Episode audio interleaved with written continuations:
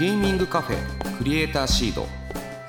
ここはさまざまなジャンルのクリエイターやアーティストゲームをこよなく愛する人が集まり思いのままにおしゃべりする場所。これから活躍するクリエイターの種を育て今そして未来を面白くするヒントを見つけていきます。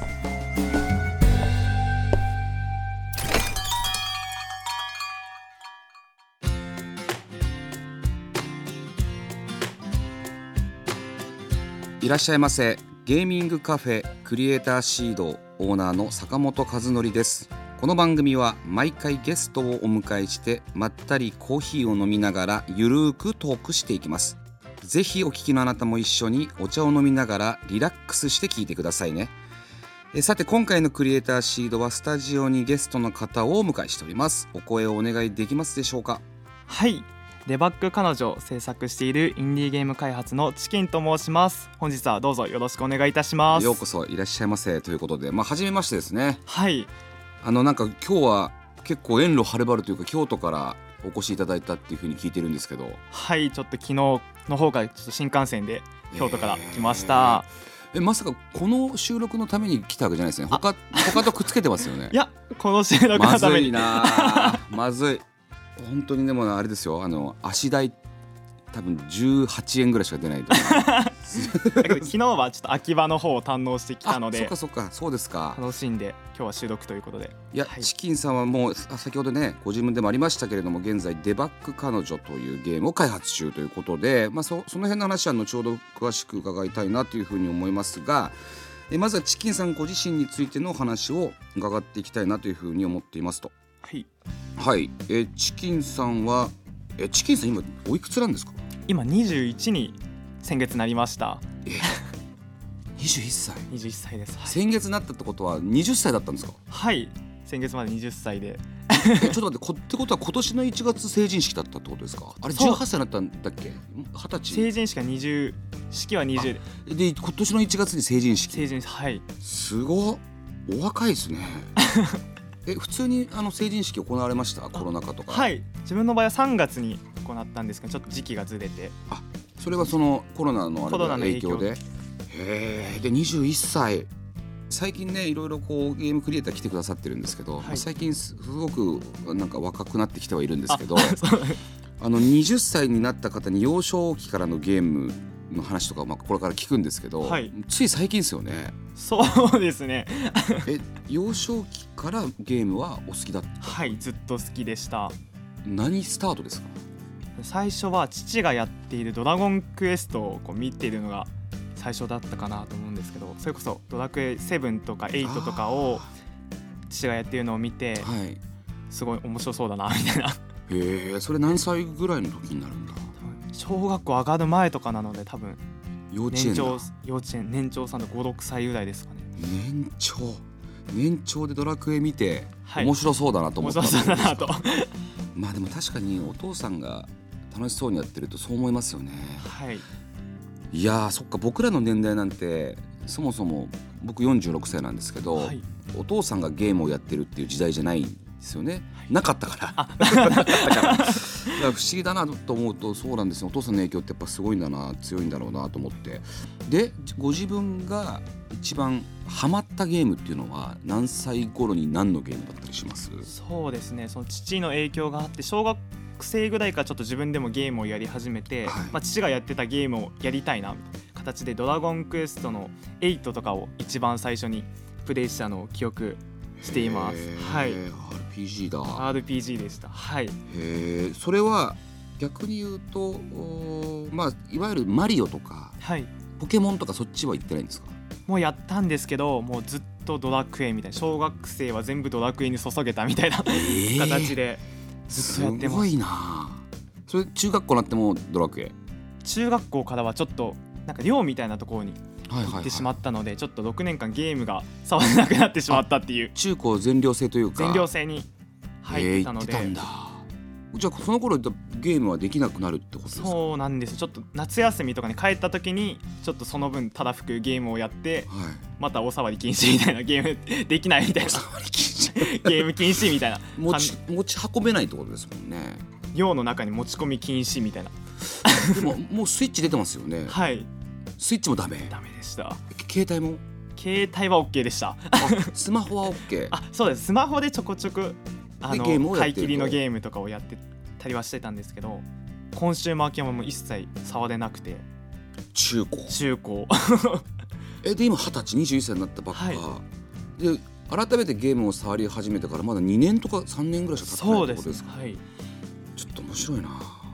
まあゲームは好きだったわけじゃないですか、はいどこからその開発の方に関心がいくんですか？あそれなんですけどちょっと自分が大学に入った時が、はい。ちょコロナ真っ真っ只中。そうですよね。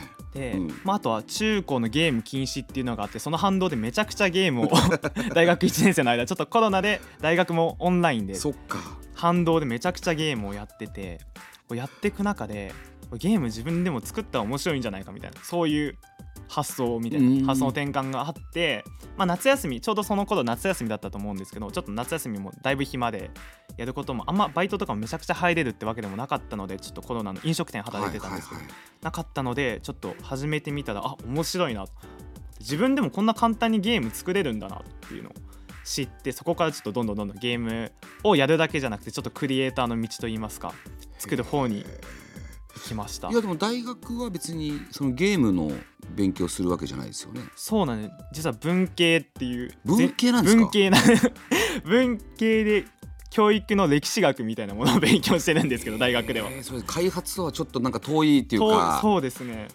そうなんですか。えでその開発に向けるそのいろいろな勉強は独学？そうですね。独学で最初の1年ほどやっておりまして、まあ、その後去年の夏から今年の先月までですね。夏まではちょっと専門学校に週末だけ通う専門学校みたいなプログラミングの専門学校に行少し通ってたんですけども、まあ、それだけちょっと週末だけじゃやっぱり全然時間が足りないのでほぼどこが独学の方がその専門学校の多分10倍20倍ぐらい多いみたいな形でやってました。いやでも本当にコロナ禍になってきっとそういう方増えてると思うんですよね。でも独学の方も結構増えてるなっていうふうに思うんですけどじゃあまあ作ってみた。はい。あれ作れるなと思った。はい。一番最初の作品でどんなゲーム作ったんですか？一番最初の作品はえっと、ウリタっていうウルフ RPG エディターっていう、まあ、RPG がなんか簡単に作れるエンジンみたいなものを作ってなんか30分ぐらいの本当に短い RPG を作ったんですけど、はいまあ、結構楽しくてなんか自分でストーリー考えたりとか、はいはい。まあ、なんかパラメーター調整とかかっこいい必殺技みたいなちょっと中二病っぽい名前をたくさんつけたのかなと思うんですけうんどつけてやるのがやっぱめちゃくちゃ楽しくてであのなんかフリームみたいに投稿はい。最後に投稿したら、なんかいろいろコメントのうんもついてくれたりとかしておすごい楽しいみたいな。ああそれで評価もその一般の方からもらうようになって、よりこうのめり込んでいくんです、ね、そうです。はいえでデバッグ彼女は何作品目になるんですか？そうです。その後まあなんか短い作品とかいろいろアップルストアとかいろいろ10はいはいはい。作品ほどいろんなところに出していたので、そうね。10何作品目で10何作品目みたいな。あじゃあスマホにゲームをずっとリリースしてたというか出していた。スマホとかまあフリームみたいな。フリーム。はいはいはい、はい、ユニティルームとかに出していて、何作品目かは忘れたんですけどちょっと大きいの作ろうみたいな長編作ってみようみたいな形でちょっとデバッグ彼女の方。えーじゃあちょっとデバッグ彼女の話を聞いていきたいなっていうふうに思うんですけれども、はい。い、やこれ初め見た時絵可愛いなって思ったんですよ、はい。まあちょっとこの後聞きますけどあれ AI で作ってたんですよね最初の。はい最初の方はちょっと AI を使って。へえちょっともうちょっと後で聞きたいなと思うんですが、はいまあ、じゃあちょっとデバッグ彼女についてこちら一体どんな作品なんでしょうかっていうはい。まあ概要とか内容を教えていただければと思うんですが。はい。とこちらなんですけども、まあ、高校生時代の友人と、まあ、うん。とあるお店でたまたま再会した主人公がその彼女と一緒にゲームイベントに出展すべくゲームを一緒に作っていこうというはい。物語になっております、うん。なんですけどもこうタイトルにある通りにこのヒロインはちょっとゲーム一緒に作ろうって提案してくるんですけどもなぜかゲーム制作について全く知識がない。デバッグしかできないってことで、うんうん。ほぼ主人公任せなんですけどもこのヒロインがいろいろ応援してくれたりとか、い。デバッグしてくれうん。る形で共同作業して、まあ、一緒に頑張ってゲームを作っていくという作品になっております。いやそのさ開発をする側とデバッグってこう実はゲームを作るにあたって非常に重要なパートナーじゃないですか、はい。でこれをちょっとカップルというかゲームのパートナーに見立ててやるっていうのはかなり面白い発想だなっていうふうに思ったんですけど、はい。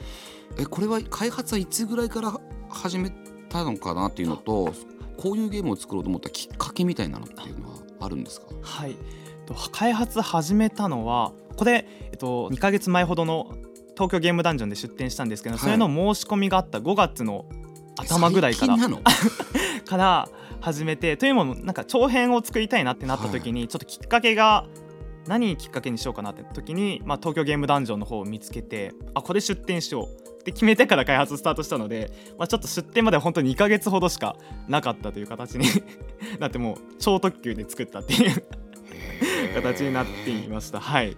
メンバーはどういうメンバーで作ってる？一人で作あってる？一人で。出たでねあのうちのそのディレクターの吉野さんっているでしょ？あの女性の人、あの人ね一人でゲーム作る人好きなんだと思うんですよ。あ で、まあ、もちろん僕も結構好きなんですけど、はい。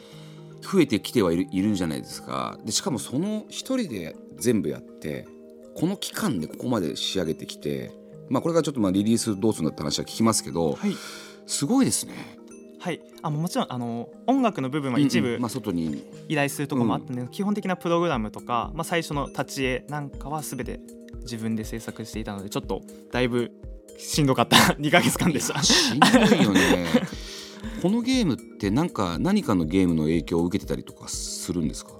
そうですね。特に影響を受けたものという、まあ、自身の願望が結構強いかなと思っててやっぱりちょっと一人でずっと1年半ぐらいゲーム作ってたので、うん。まあ、自分でプログラム書かなきゃいけないとか、まあ、AI 準備しなきゃいけないとか音を準備しなきゃいけないみたいな。いろいろやること多すぎて一人でやってて辛いなみたいな。楽しいけど辛いなみたいな。思うことが多々あった時にやっぱなんか支えてくれる人じゃないですけどなんか応援してくれる人みたいなものが隣にいてくれたら自分頑張れそうだなみたいな。はあ。なんかそういう心の支えみたいなものが欲しいなってなった時にあこれなんかテーマにしたら面白いんじゃないかみたいな。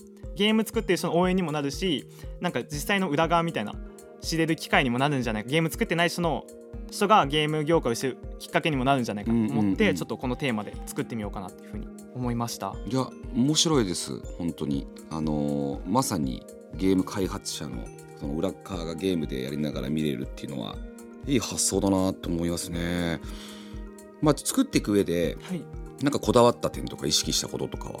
そうですね。やっぱりこのゲーム開発者にも刺さるしゲームの裏側を知りたい人特にインディーゲームが好きな方とかって多分そういう方が多いかなと思うんです、そういう人にも刺さるっていうところを目標にしてちょっと裏話であったりとか実際にゲーム開発してたらこんなバグがたくさんあるんだよみたいなところをちょっと盛り込んだっていうところがおすすめのポイントというか。じゃあ自分でバグチェックもしてるんですか？はい自分でバグチェックしてるんですけどその中で自分が作ってる中で見つけたバグとかもあこれ入れたら面白いんじゃないかなみたいな。バグとかを入れてるのでなね。まあ、ゲーム作ってる側からしたらあこれ共感だなみたいうんな思う部分もああるかなと思いますしゲームの裏側知らない方とかが遊んだ時にえこんなことあるんだみたいな。え面白いみたいな感じのことを思ってくれるんじゃないかなと思っていろいろと盛り込みました。なんかバグってやっぱり開発者にとっては恐ろしいものじゃないですか。はい。でそのバグが恐ろしいものっていうものをゲームにする。でしかもそれをバグを操作、まあ、バグを探したり直したりするという作業は、まあ、デバッグチームがやるっていう、はい。これってデバッグって言葉ってまあね開発者はみんな知ってますけどね世の中の人たちはまあ知らない言葉じゃないですか。そうですそこをタイトルに持ってくるっていうねこの面白さもあるなっていうふうに思うんですけど多分一人で作られてるからはい。なおのこと本当に欲しかったんでしょうねパはい。ートナーが。パートナーが。欲しかったですね。はい。可愛いか可愛い応援してくれる人が。そうですね。へー。でさっきちょっとちらっと話しましたけどもともとねヒロインの女性がいてそれはどうやらもともとは AI で作っていた、ただ抜本的にこう見直す？書き直すって聞いたんですけど、はい。どういう流れになってるんですか？そうですね。もともと、まあ、ちょっと2ヶ月間っていう短い期間もあったので、まあ、イラストどうしようかなって時に、うまあ、最近注目があった生成 AI で作ってみても面白いんじゃないかなと思ってちょっとたチャレンジしてみたんですけども、まあ、ちょっと時間が空いて、まあ、せっかくならもっといいものにしようということでこの後もお話しさせていただくんですが、うん。ワクワクゲームズさんっていううん。ファブリッシャーの方と一緒に共同して、うん。まあ、イラストも刷新してより彼女を魅力的に描こうということになりましてイラストとか UI とかも全て刷新して出すことになりました。じゃあパブリッシャーの方々が入ってそういった仕上げの作業にはい。これから入っていくっていう、そういうことですね。はい。つまりリリースが近いっていうことですね。はい。に 近いかな？5月からここまで来てねまだここまでとかまだ5ヶ月ぐらいしか経ってなくてはい。いつぐらい予定してるんですかリリースは？はい。2024年のちょっと春を目標に頑張って制作していこうかなと今のところ考えております。そっかでもこの本当にヒロインはめちゃくちゃ可愛いなと思ったんですけど、はい。まあまあまあその開発者以外の人たちもこのゲームはやることになるじゃないですか、はそういう意味でのそのこのゲームのおすすめポイントみたいなものはあったりおすすめするんですかポイント。そうですね。まあけどなんといってもやはりこの彼女がめちゃくちゃ魅力的にうん。絵もそうですし、ちょっとシナリオとかも一から見直してより魅力的に伝わるように書いてたりとかするので、まあ、そこがまず第一のおすすめポイントかなとなるほど思います。ちょっと彼女を作るにあたって自分のこう趣趣味がちょっと入っちゃうんですけども、めちゃくちゃ好きなアイドルさんがいて、まあ、その方の応援のする姿とかがめちゃくちゃ好きで、まあ、その方をちょっと参考にしながらアイドルとかの描き方も書いたので。あのじゃあ現存するアイドルの方がいらっしゃるってことですね、はい。その好きなアイドルが なんかこうテレビとかそういう劇場とかで誰を応援してるんですか？あ応援というかなんか頑張ってとか言ってくれるんですか？頑張ってっていうかそうそうですね。握手会とかで？握手会とかで。へえその応援がたまんなくてよくてはい。入れたわけです 入れねたっていう裏話があったり詰まってますね癖が詰まってますね。はい。だいぶ個人の思考が入ってるかもしれません。重要ですよ。やっぱりどんだけ癖を入れるかっていうかね。いや楽しみだな、まあ、2024年春ぐらいっていうことですもんね、はい。じゃあもうこれからはブラッシュアップしていく作業になっていくっていう、はい。ゴール見えてきました？はいゴールはだいぶ見えてきました。一人よく頑張りましたね。学校の授業は大丈夫ですか？はい学校もしっかりと行ってるので大丈夫です。問題。今はい3年生。今3年生です。はい大丈夫ですか？単位はしっかりと。単位はしっかりと。えーえちなみになんですけど、はい。今文文学部にいらっしゃるじゃないですか。はい。文系の方で、はい、で文系か。そんで歴史。歴史です。歴史です。卒業されたら今のところはい。どういう道に進まれようとしてるんですか？そうですね。ちょっとゲーム業界に行きたいなってところを考えておりまして、まあ、自分は、えっと、一番得意な分野がプログラム書くことなので、はい。まあ、プログラマーとしてちょっとゲーム業界で活躍できたらなと、うーん。それはなんかいわゆる大手の例えばバンダイナムコとか、はい。カプコンとかスクエニとか。はい、そうですね。ちょっとそういうところに目指して頑張っていは、いければなと。まあ、京都にいるということも京都から来たっていうこともあるあるので、まあ、任天堂とかね。はい。へえそっか。そういう道に進まれるということですね。はい、でもこれからもたくさん作ってくださいねゲームはい、ゲームは、はい。ちなみになんですけどご両親はあのゲームをチキンさんが作ってるっていうのは？ご存知なんですか？はい知ってくれててちょっといろいろ応援してくださって今日のラジオも親にも報告して行ってくると？行ってきます。半蔵門東京 FM に行ってきますと？はい 言ってきてここまで来ました。アルファステーションじゃなくて東京 FM にと？はい。そっか。じゃあ応援してくれてるのはすごいいいですよね。はい。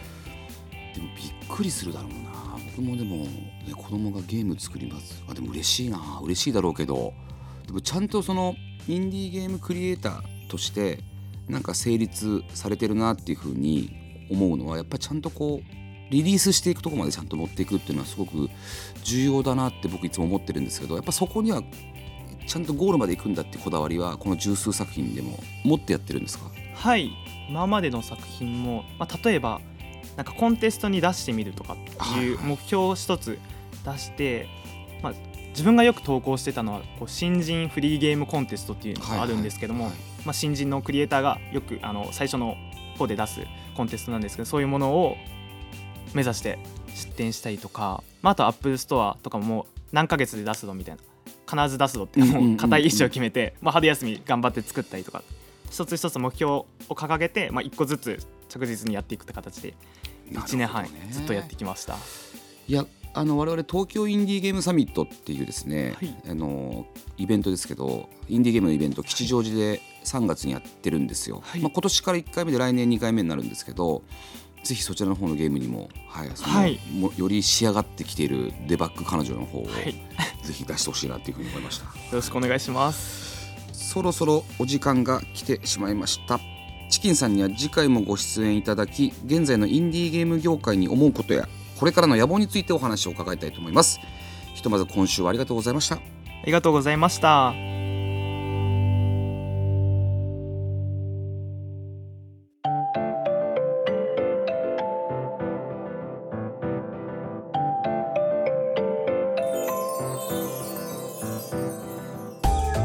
坂本和則がお届けしてきました。ゲーミングカフェクリエイターシード。そろそろお別れのお時間です。はい第71回なんですねもうね、まあ、ゲストはゲームクリエイターのチキンさんでございましたけれども21歳になったばっか。21歳になったばっかですよ。しかも中高は全寮制だったからほとんどゲームができず大学に入って爆発的に抑え込まれていたゲーム欲が爆発的に爆発しまして結果それが開発にまで行っちゃったっていう。面白い人でしたね。デバッグ彼女。なんかこの目の付けどころが非常に素晴らしいですよね。